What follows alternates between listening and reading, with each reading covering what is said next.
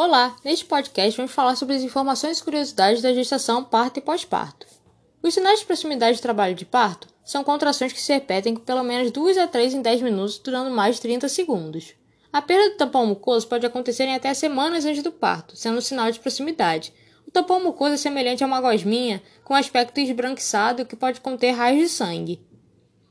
A bolsa pode ou não romper antes do nascimento do bebê, podendo o bebê nascer dentro dela. Se a bolsa romper, não significa que o bebê irá nascer imediatamente. A gestante deve manter a calma, colocar um absorvente, anotar a hora que rompeu e observar a cor do líquido.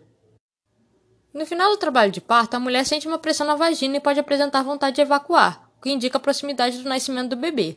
O soro com ocitocina serve para melhorar as contrações que estão fracas, por isso não deve ser administrado em todas as mulheres, devendo ter uma indicação.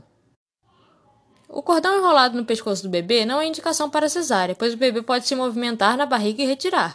Além disso, o cordão enrolado pode ser desfeito no momento do nascimento do bebê. A mulher em trabalho de parto pode se alimentar com alimentos leves e líquidos. Os partos normais podem ser assistidos por médicos obstetras ou enfermeiras obstétricas nos hospitais, maternidades, nas casas de parto ou até mesmo em casa. Os médicos obstetras podem assistir a partos normais de mulheres que têm alguma doença, que são de alto risco, ou de mulheres que não têm nenhuma doença, que são de risco habitual, e cesáreas em hospitais e maternidades. As enfermeiras obstétricas podem assistir aos partos normais de mulheres que não têm nenhuma doença, que são de risco habitual, em maternidades, casas de parto ou em casa. No trabalho de parto podem ser utilizados métodos para alívio da dor, relaxamento e conforto.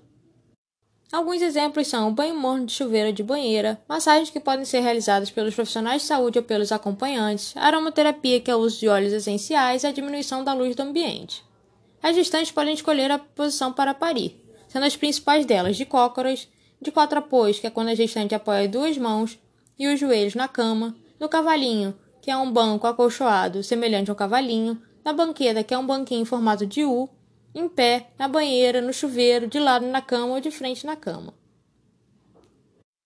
A Lei do Acompanhante, Lei 11.108 de 2005, permite o direito a um acompanhante de escolha da mulher, do sexo masculino ou feminino, trabalho de parto, parto normal ou cesárea e pós-parto, em todos os locais de atendimento ao parto e nascimento, e ela deve ser cumprida. Não existe leite fraco, o colostro é o primeiro leite produzido após o parto. Ele é suficiente para as necessidades do bebê, colostro contém principalmente água, proteínas, gorduras e anticorpos para a proteção do bebê. A cerveja preta não ajuda no aumento da produção do leite. As bebidas com álcool são prejudiciais ao cérebro do bebê. A quantidade de leite aumenta com o consumo de bastante água e com a constante oferta do peito ao bebê, ou seja, na hora que ele quer e por quanto tempo ele quiser, na livre demanda. Se deseja saber mais informações e curiosidades sobre a gestação, parto e pós-parto, baixe o aplicativo gratuito disponível na Play Store e App Store Saber Gestar.